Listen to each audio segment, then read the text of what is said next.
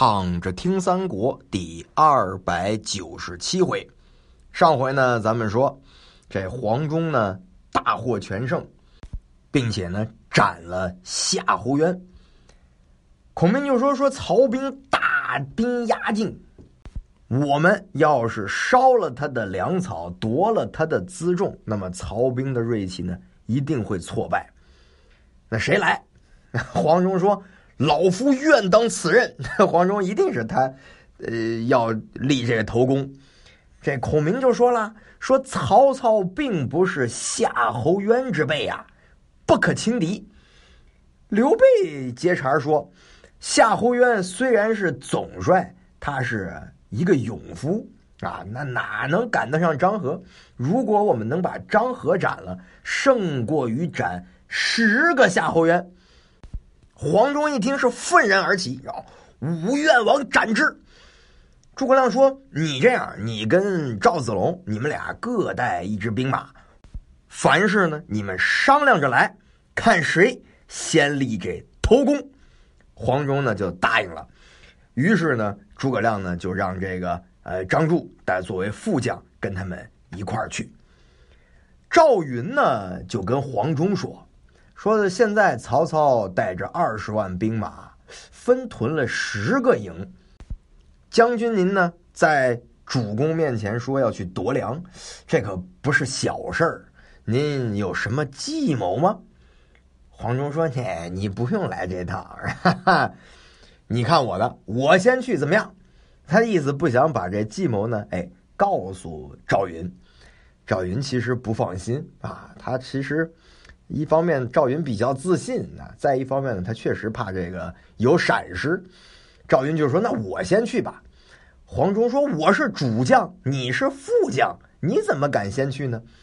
赵云说：“咱俩都是为主公卖力，还计较这个干嘛？这样吧，你我二人抓阄，咱谁抓着谁先去。”黄忠说：“那也行吧，把这个交代给了命运啊。”于是呢，他俩就抓阄。哎，黄忠呢抓着这个先去的阄，赵云就说：“那既然将军您先去，那我在后边帮衬着您啊。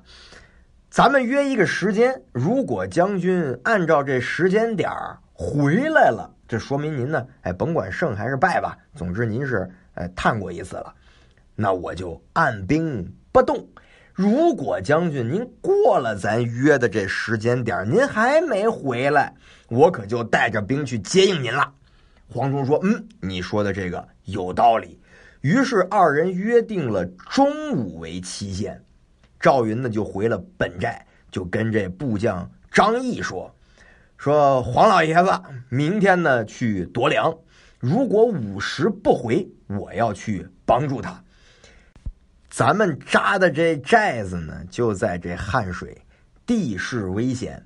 我要去了，你可不许动啊！你守着咱的寨子，不可轻动。张毅呢就答应了。黄忠这边回到寨中呢，就跟这副将说：“说我斩了夏侯渊，张合丧胆，我明天就领命去劫粮草，只留五百人守营。”你呢？跟着我，今天夜里三更，咱们就进阶宝石，四更离营，杀到山脚下，咱们先捉张合，后劫粮草。这副将呢，就听了他的话啊。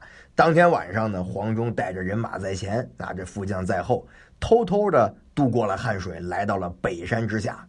东方日出，见粮草是堆积如山，只有少许军士看守。一看这蜀兵来了，尽皆弃粮而走。你这甭想，这肯定是计。但黄忠已经杀红了眼了。那黄忠呢，就让军马呢一起下去，把这个柴火呢都放在这米粮之上，正想要放火呢。张合带着兵来了，打在了一处。曹操听说呢，就赶紧派着徐晃，徐晃领兵而行。看到这个黄忠在前面，于是就跟着张合一块把这黄忠呢就围在了中间这副将带着三百军正要走呢，正准备回寨，突然又有一票人马拦住了去路，为首的大将呢正是文聘，后边曹兵又到，就把这副将是围了个里三层外三层。赵云在营中一看表，他那时候没表啊，一看呢到午时了，不见这黄忠回来，就赶紧披挂上马，带着三千军向前接应。临走的时候，就跟张毅说：“说你呀，坚守寨子，多配这弓弩手啊，把这弓弩都准备好。咱们呢，呃，你就听我号令吧。”张毅呢就连声答应。赵云是挺枪骤马。直杀前去，对面居然迎头来了一员大将，拦住了去路。这是谁呢？文聘的部将慕容烈，拍马舞刀来迎赵云。嘿，过来就被赵云手起枪落，一枪刺死。曹兵败走，赵云呢就杀入重围。哎，又来了一支军马截住，为首的呢是魏将焦炳。赵云就问他说：“蜀兵何在？说我们的人在哪儿呢？”这家伙也挺胆大，他说：“已杀尽矣，然后全杀光了。”赵云大怒，骤马一枪就把这焦炳呢给刺死了，杀散了剩余的兵马，来到北山之下。看到张合跟徐晃两个人呢，就把黄忠围在了中间。赵云大喝一声，挺枪骤马，杀入重围，左出右突，是如入无人之境。这个枪啊，是浑身上下宛若梨花，遍体纷纷，如飘瑞雪呀。张合、徐晃是心惊胆战，不敢迎敌。赵云呢，就把黄忠救出来。所到之处是无人敢挡，曹操在高处看见了，就问呢，说这人是谁呀？有人认得，说这是常山赵子龙。曹操一听，火，昔日当阳长坂坡英雄尚在呀。于是呢，就传令所到之处不许轻敌。说这个之前是准备要抓活的，这次不抓活的了啊，直接呢就宰了得了。赵云救了黄忠，是杀出了重围。有军士呢，就指就说说东南上边围的一定是副将。赵云呢就没有回本寨啊，就望着东南杀来。所到之处呢，但见是常山赵云四字旗号。这个当时啊，知道有打过这个长坂坡一战的人都知道啊，这互相传说是尽皆逃窜。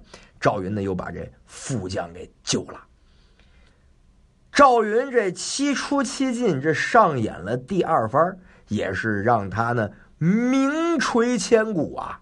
那么接下来曹操该如何应对？咱们下回接着聊。